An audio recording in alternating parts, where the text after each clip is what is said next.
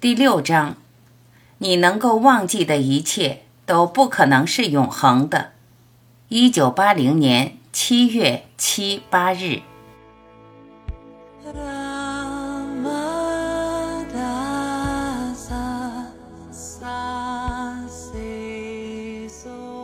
求道者，他的意思是否说，通过生命能量在整个脉轮系统中的运作，以及通过所有的这些练习，是为了操控脊柱，以期引发不同的功效？导师，生命能量是最重要的事，无论你为灵修赋予何种名字，究竟而言，所有这些努力其实全都只是奉献给生命能量。因为若无生命能量，就不会有任何的存在，也不会有意识。所以，生命能量是最为重要的。任何时候，只要生命能量在场，那个我的意识、我在的认知也会在场，然后就会生出那四种语：帕拉拉和帕香提，一直存在。而所有的行动皆是通过马德亚马和外凯利而发生的。马德亚马意指思想，而外凯利则是表达出来的言语，从嘴里最终说出来的话语。人们被导向他物，却无人告诉他们这个出生法则纯质。这个出生法则含藏一切。所有的这四种语以及其他的一切都包含在其中。不仅如此，整个宇宙每样出现在世界上的东西都包含在这个出生法则当中。这就是为何我会如此强调你们要找到它并探寻其本质的原因。很少有人会注意到出生法则，因为他们不知它的重要性。万事万物的存在，整个世界的存在，皆是源于出生法则。世界的所有知识也含藏于其中。百万人中方有一位能够了悟何为出生法则，而一旦你领悟它，一切事物、所有知识全都会归你所有，甚至连解脱也唾手可得。接着就是在子宫里的九个月时光了。子宫含藏了什么？就是我在的真知处于休眠的状态，生命则在缓慢地被建立。所以万物皆含藏于此出生法则之内。口译者，对于那些动不动就批评，但其实却一无所知的人，或者那些自认为所知甚多的人，马哈拉吉会开玩笑地说。你从子宫里出来的速度太慢了，所以万事万物、一切知识都包含在那个子宫里。他说道。他发现自己的身体里有了一些变化，一些非常奇特的变化。例如，当你检查他的脉搏时，你会感受到一些内在的力量。这些事是如何发生的呢？他说，疾病都是为出生法则准备的。而他却是出生法则的见证者，所以他不受任何疾病的影响，因为他从未出生，所以他也不可能死亡。他只是见证着所有的事，只是出生法则的见证者。至于这些疾病，就全交给出生法则好了。他说道：“成为他的了知者，因此这些疾病只对出生法则起作用。”疾病产生，而它究竟的功效不过是灭绝那份出生法则而已。他说：“但我并不是出生法则，因此他根本不关心疾病。认出它是什么，而为了认出它来，你就必须跟随他的方法。他告诉过你，你的意识就是神，所以一旦你理解自己是意识，而非这具身体。”那么你就安稳地住在或定居在神的子宫里了。当你到了那里，你就会明白它是什么。在此之前，你都不会明白它是什么。所以他会说：这么多的人来来去去，却无人真正的认出他来。求道者来到这里，见到马哈拉吉，并和他聊聊天，然后就说自己准备跟随他。最终，他们会认识到自己就是饭，但他们还是不认识我。他说道：“知道饭的那个了知者，他们却不认识。你依然是待在意识的领域内，而你必须超越意识才能认识它。疾病的功效就是让那份出生的记忆最终消失，我不受其影响。”他说道。只要那点残存的墨水还在，就会继续去记录。此道理也适用于这个因果之身。当墨水用尽，这个因果之身也就不成为问题了。他说，在前来拜访他的人群当中，有些无疑的是证悟者，他们都是智者，却不是泛智者。他们安住于意识中，已经了悟神性，知道自己就是神。却无法超越过去。梵语意为世界，意为我，我在，所以将世界与我在联系在一起。我就是世界，那就是梵。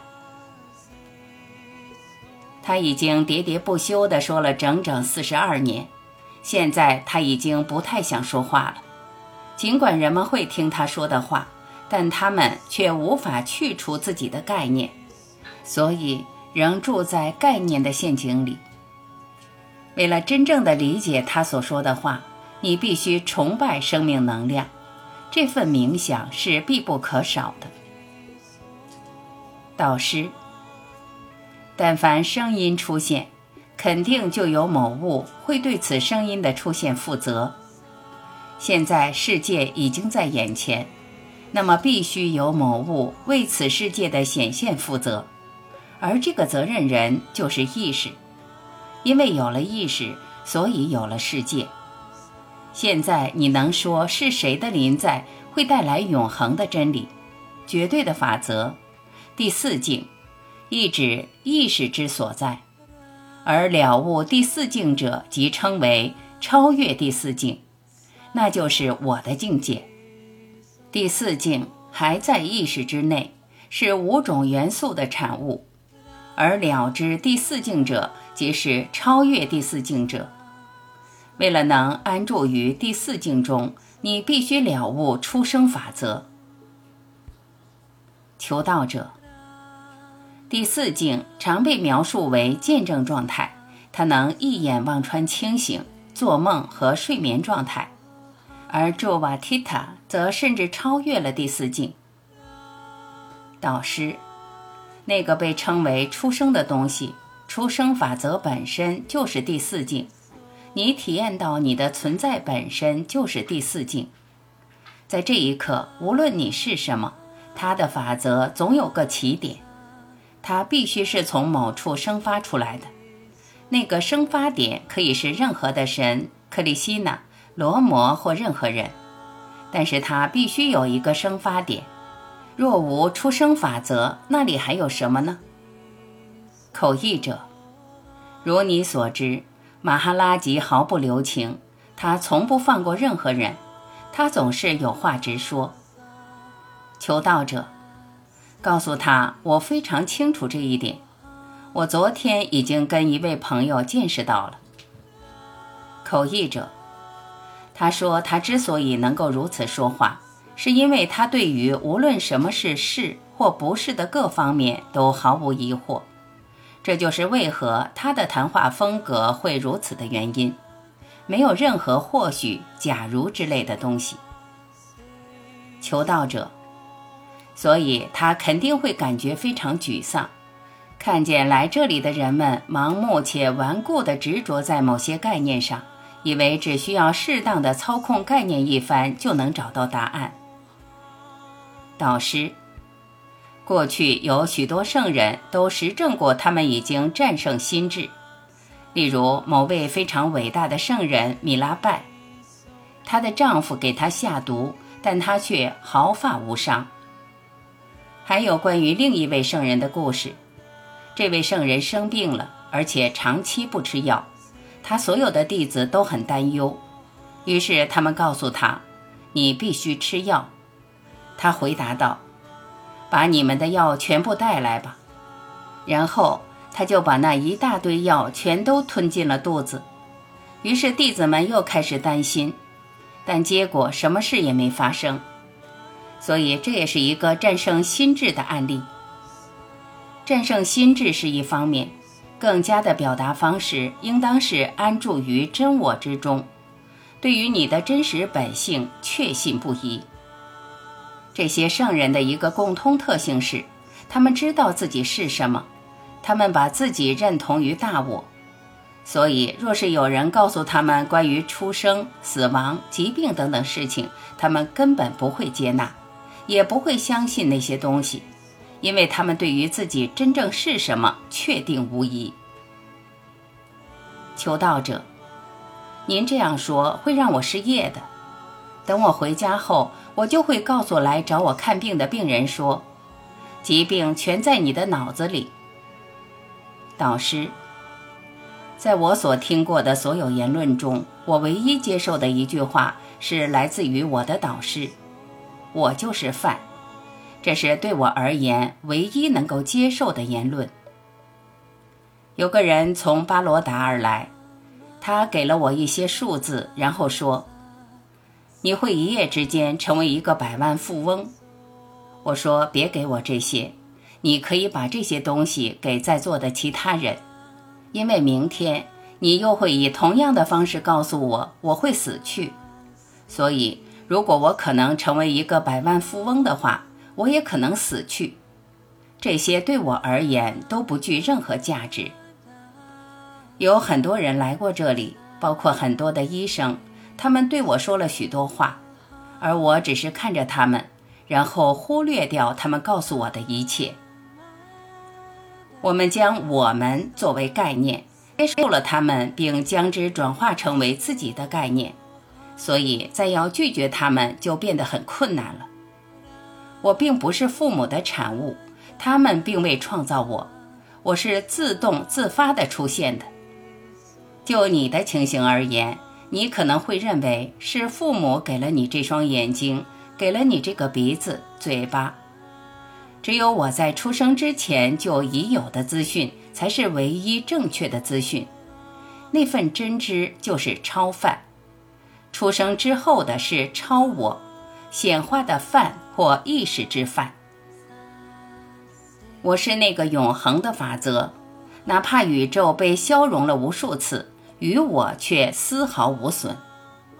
这个我在的概念，在你所谓的出生之前并不存在，所以虽然它已经出现于此，却终将消失。我怎么会受其影响呢？它完全影响不到我，因为它不是真实的。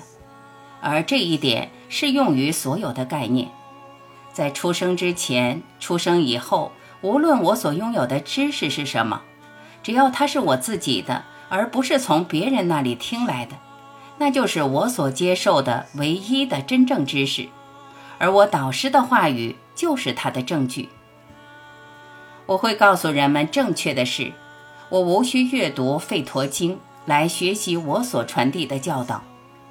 但在我所谓的出生之前，已经拥有的那些知识，我发现《吠陀经》中的教导可与之互为印证。在这个世界上，人们已经习惯四处向人请教，无论他是世俗的知识或灵性的教导。于是，他们从别人那里请教来一堆知识，并试着据此而活。但那些知识并非他们自己所本有。人们被教育并全然接受，但没人会注意那些他们本是的，在接受任何教育之前就已是的东西。所有你能够忘记的，就不可能是永恒的，也不可能是真理。这就是为何你无法忘记自己的真实状态，也无法忆起它的原因。无论你忘记了什么，那都不可能是真理。请永远记住这一点。人们来这里提问，但他们的问题奠基于什么样的知识？他们是否已经知道自己，哪怕只是一点点？他们有什么真正的知识吗？他们不过是在反刍自己所阅读、听闻的或被教导的东西罢了。我们会把自己认同于被赋予的名字，而名字是什么？不过是我们父母脑海中的灵光乍现罢了。但我们是如此的执着于那个名字，总是坚持不懈地带着它在世间行动，而那个名字只不过是个偶然。他们的脑海里突发奇想。结果我就有了一个名字，而且在这个偶然事件当中，我开始成型。在现场的这位女士经常向她丈夫转述于此间所学的内容，但今天我们这里谈到的内容，她转述起来就会很费劲了，因为这份真知超越语言文字，你如何能够将它转化成语言？在一般情况下。念头之流连绵不绝，这个念头之流对你有何用处吗？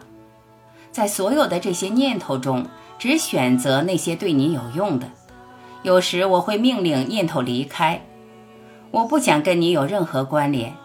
只有不到千分之一的人会怀疑这些川流不息的念头到底有何用处。求道者，很少人会停下来反思念头。导师，当念头没有消费者时，它就会消失，就没有念头了。求道者，但当您为我们讲课时，您的思想却是如此清晰，意义明确，真是矛盾啊。导师，我不信任何宗教，包括印度教。当你刚来到这里时，请先只是聆听，试着理解。哪怕心中有问题升起，也请先别发问，只是聆听，因为我将要谈论的是那股力量。它看上去像是个体性的力量，但其实整个世界的运作皆奠基于其上。这可能不太容易理解，但我现在所处的阶段已经无法再去兼顾所有的细节，把凡事都解释得清清楚楚了。所以，试着去理解我说的话。若是实在理解不了，那就顺其自然吧。我将要谈到的这个力量，它一方面住在身体里，但另一方面，它却是整个宇宙的存在与维系之根。在我身体里的这个东西，也在所有人的身体里，但所有的人都只关心这具与它相伴的尸体。而不是藏于这具尸体内的某物。无论世间有何巨变，那都是这股力量内部的某种运动，因为它正是维系世界运作的力量。而无论发生什么事，那都是这个意识内部的变动，因为我们会把自己跟事件联系在一起，所以才会感到不开心。而我看事情的角度是不同的。我是站在绝对的角度看问题的，你的疑问又是什么呢？求道者，是的，这股力量与个人无关，而确实无人能控制或操控它。我们大部分西方人会认为自己有能力控制它，而这正是最大的幻觉。有时事情会按照我们想要的方向发展，但其他时候。事情发展却迥异于你所认定的正确和合适的方法。导师，正在发生的事注定会发生，会有一系列的事件，而剧本则早已写好。事件的发生都是依照这个剧本在演出。如果我们把自己认同于各类事情，我们就会有希望与期待。如果事情如愿的发生，我们就会感到高兴；如果事与愿违，我们就感到烦恼。所以，如果我们还坚守着这样的态度不变的话，就会不断的开心又烦恼，烦恼又开心，无尽的绕圈子。然而，只要我们开始站在正确的角度来看待事情，如果我们理解自己所能做的不过是确保见证的发生。至于究竟发生什么样的事件，则完全独立于我们的想法之外，那么状态就会不一样了。从个人的角度来说，并无所谓的意志力，事情都是自行发生的。当看清楚这一点，你的心智就会平静了。无论人们在抱怨什么，五种元素是不会抱怨的。那么，为何发生在五种元素身上的事会令人感觉烦恼呢？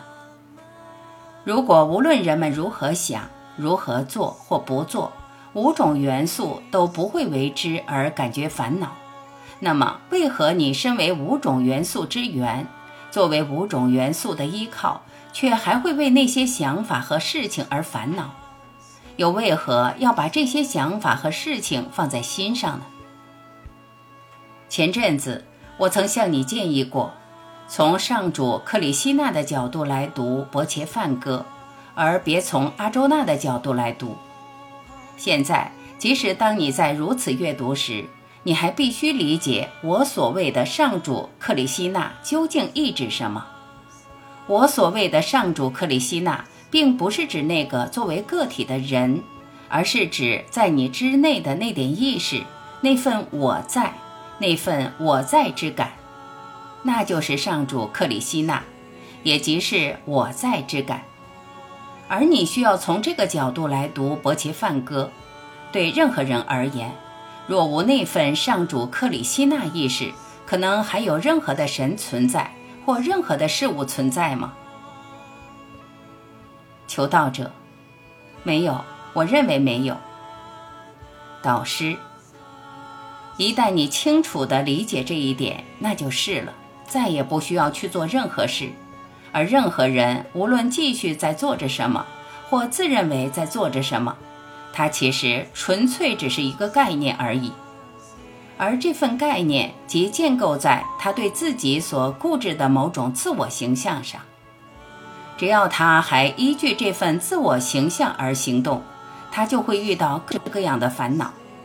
无论发生什么，都不过是那个意识内部的某种活动而已。一旦你领悟到这一点，你就彻底无事可做了。你无需做任何事，也不能做任何事。求道者，但还是会有一点矛盾，就是当某个人开始考虑追求灵性生命时，他将不得不做出某些抉择。帮助他将世俗活动最小化，或至少是经济化，好让他腾出更多的时间来走灵修之路。这当中还是有点紧迫感的，或许是因为依旧受制于个人性的幻象吧。但如果觉悟的状态就是如此被动的见证一切，那上述的那些抉择是如何完成的呢？我们又如何能将这些抉择付诸实践呢？导师，只有你对自己所固执的那个自我概念，才是真正的决断者。无论他是个大人物、重要人物或小人物，无论他决定什么或认为自己决定了什么，都纯粹只是个概念而已。也就是说，这个作为客体的个人认为自己能够决断。但实际上，并无任何客体能够决断。如果他不了解这一点，那么这整件事情就都只是概念性的。我们需要了解，身体、心智的复合体只是一个客体，一个现象，并无任何现象可以真正的行动。所以，这个概念正与你的身体、心智复合体深深地纠缠在一起。你永远都无法理解自己的真实本性，因为这项工作需要你的感知中心发生改变。如果你的感知中心依然是一个现象，那么无论你往哪个方向看，那个观看本身仍然源自于现象的中心。所以，除非感知中心变换成为本体本身，否则你将永远无法了知自己的真实本性。是谁决定我是一具身体？那纯粹是个概念罢了，而这个概念当然是存在于心智层面。所以，我是一具身体，仅仅只是一个概念而已。同样的，无论发生何种行动，皆是这具身体所为，而这也不过是一个概念而已。换句话说，一直以来都存在着这种类型的客体化。某个概念把我固着在了这个客体、这个身体上，从此以后，这个概念会说，无论这具身体做了什么，全是我之所为。然而，一旦理解这个概念，也就是说，一旦客体被认定为客体，错误被认定为错误，那时你就能站在主体的立场上看问题了。而一旦你站在主体的立场上，客体就消失了，然后你就会把所有发生的事皆看成是某种条件下的偶发事件，而你与这些事情完全无关，你只是见证着它的发生。我是一具身体，以及我是一个个体的人，意味着我会受到时间的限制，在这当中有着对于时间的衡量。那个概念会说。我是一具身体，他同样也会说：“我被生下来，并且会死。”是谁说我会死？这只是概念说的。一旦你与概念划清界限，主体的世界里根本就没有时间。对于主体而言，时空概念根本就不存在。我重复一遍，这个概念不但会说我是一具身体。而且他还清楚地意识到自己受时间的制约，因此他会说：“我会死。”但是那个知道概念的主体不受时间制约，它跟概念完全无关。身体会死去，这意味着什么？这只是意味着那个我在的想法，那个概念消失了。而对于了知这整件事的人而言，什么事都没有发生。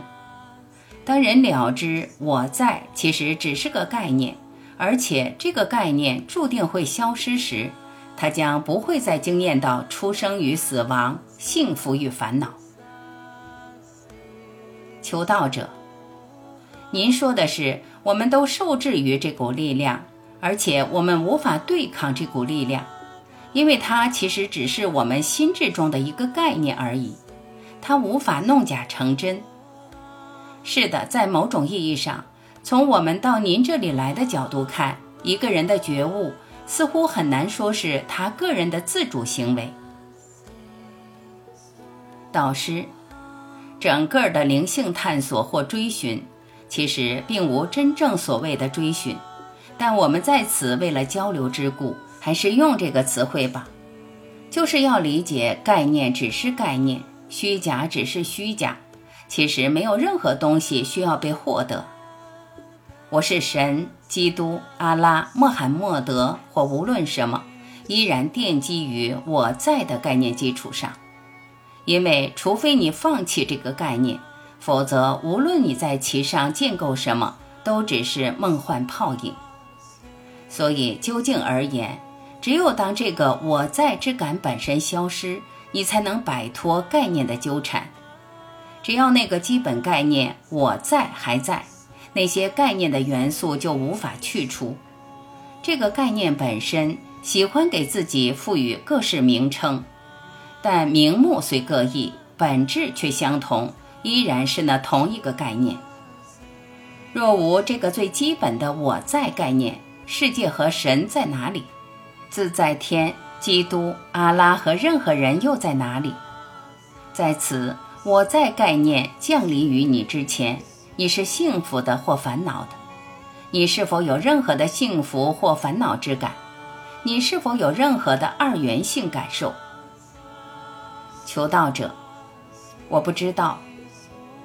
导师，我没有任何的幸福或不幸的体验，因为这个我在的概念还没来呢。求道者。但我甚至都觉察不到这个事实。导师，任何可能的事物、感受或思想，只有当这个基本的我在之感存在时，方能到来。若是连这基本的我在之感都缺席，那么是谁在知晓，又是谁在觉知呢？连存在感本身都不会存在。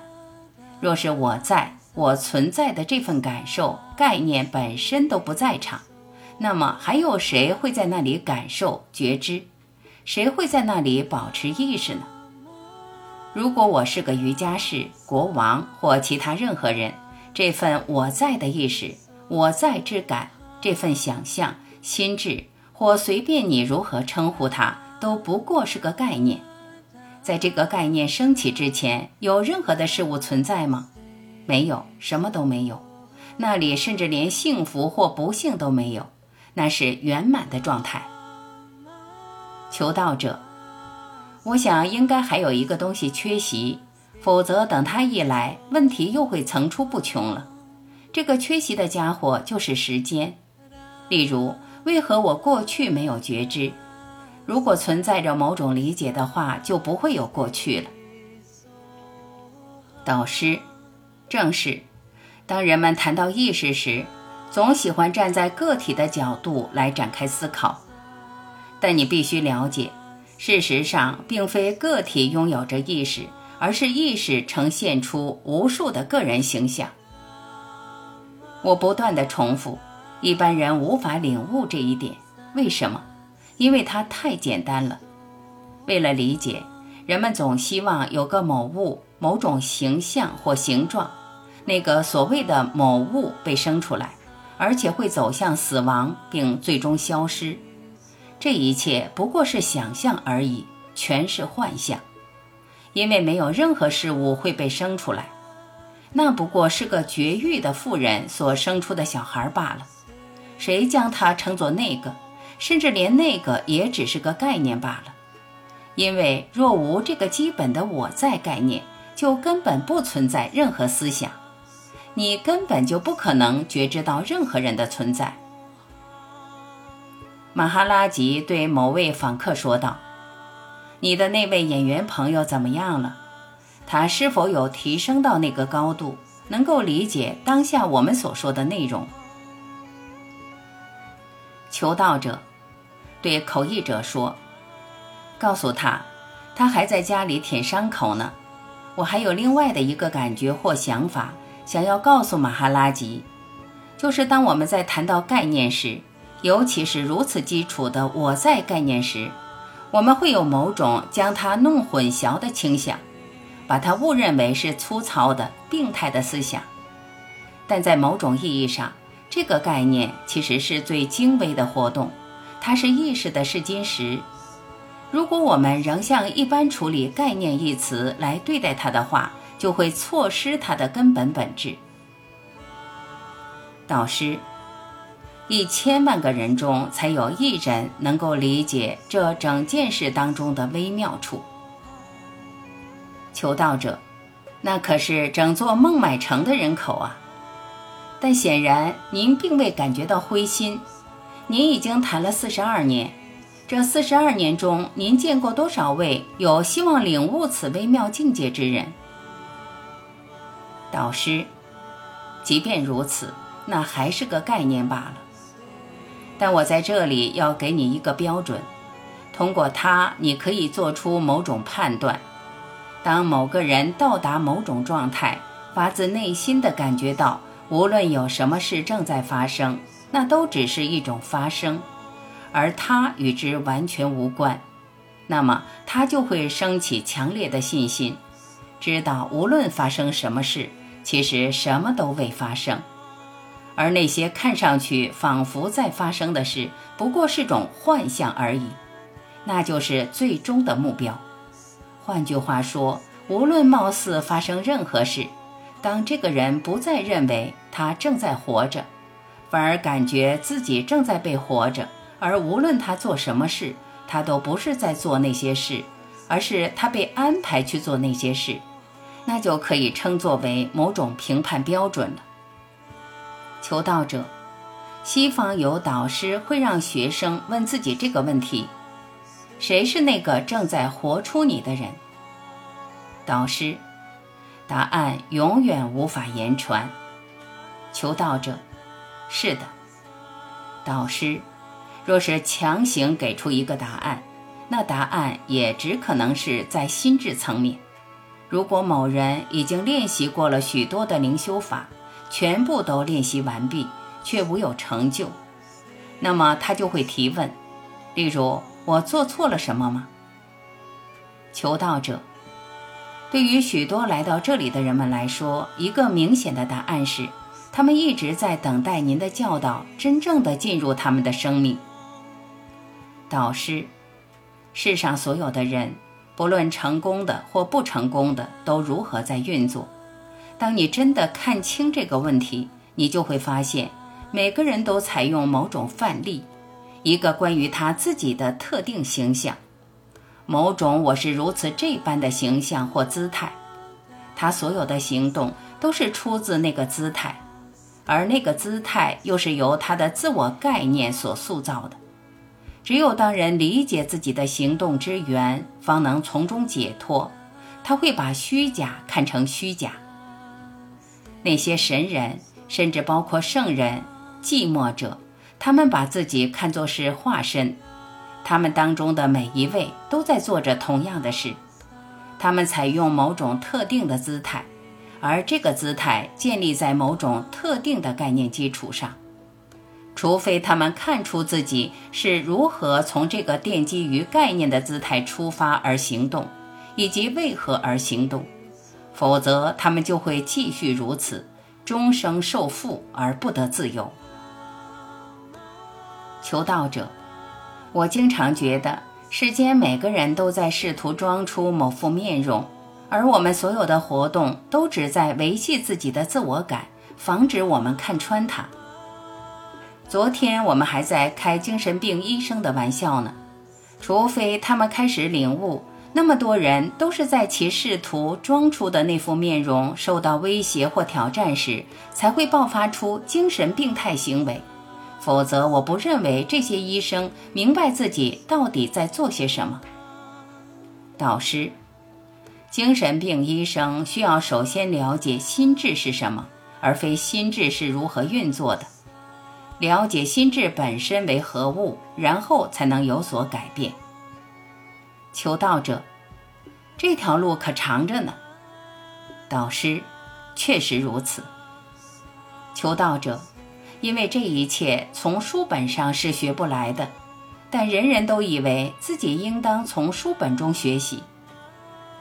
导师，马拉地语中使用 mana shastraya 一词来指称精神病医生，梵语 mana 是心智，所以整个词的意思是。心智的医生，除非这位心智的医生先了解心智是什么，否则他注定一事无成。无论发生什么，其基础都是心智，所以他应当摆在第一位的首要问题是：心智本身奠基于何物之上？那个囊括心智为其内涵的东西到底是什么？然后他才能有所了悟。无论世上发生了什么，都奠基于概念之上。行动中的概念就是心智。你是否彻底的了悟这个事实？你并非那个概念，而是概念的了知者。无论何名何种指称存于世间，它们都只是些概念游戏罢了。而你并不是概念。我所说的话，你现在是否有感觉较熟悉一点了？求道者，熟悉多了。过去两年，我一直试着依此而行，用它来指引我生命中的每一天。导师，要练习这个，倒还真不容易呢。只是看着你自己，这就是你，再也没有什么需要做的。我绝不会让你偏离这一点。没有什么需要被活出来。实际上，那是先前说过的话。当你了悟何为生活时，你就会明白，目前自以为的生活不过是你正在被生活而已。所有你自认为理解的事物，你所有的知识，全都不过是些概念罢了。圣人、寂寞者、瑜伽士、国王，无论什么名目，全都是奠基于概念之上，全都是营造出来的某一种姿态。求道者。有件事困惑了我很长一段时间，有关于我遇见的某个人，他显露了许多神通，并且公然宣称自己是如此这般的一位化身。对我而言，这纯属虚假概念，而且与印度一贯所象征的本质不符，与您所代表的本质也有所抵触。因为我的科学背景，所以我无法怀疑他的断言。我曾有机会观察到人们在经历他的神奇表演前后的转变，但是我也感觉非常难以理解，为何这样的人能够如此惊人的掌控天地之力，操控自然之能，却看似无有这份洞见，能够反照到这整个概念的种子。导师，你说的是旧金山的那个人吗？求道者，不，不。我说的是塞巴巴。口译者马哈拉吉总是直诉问题之根。他说：“有塞巴巴，那么什么是塞巴巴？当我们说塞巴巴时，什么是巴巴？如何是巴巴？早先他曾说过，为何要打开别人家的商店呢？”求道者：“这对我来说倒无所谓。”口译者。当马哈拉吉精力充沛时，他总是会说很多话，无论谁来或是何种程度，他都会跟对方说话。但他现在身体不是很好，他说他只想跟一些科学家说话。这些科学家对于讨论的问题有着一定的专业知识，对于五种元素有所了解，于是他能够跟他们脑力激荡一下。否则的话，他说。那就是浪费精力了，而他的精力已经快耗尽了。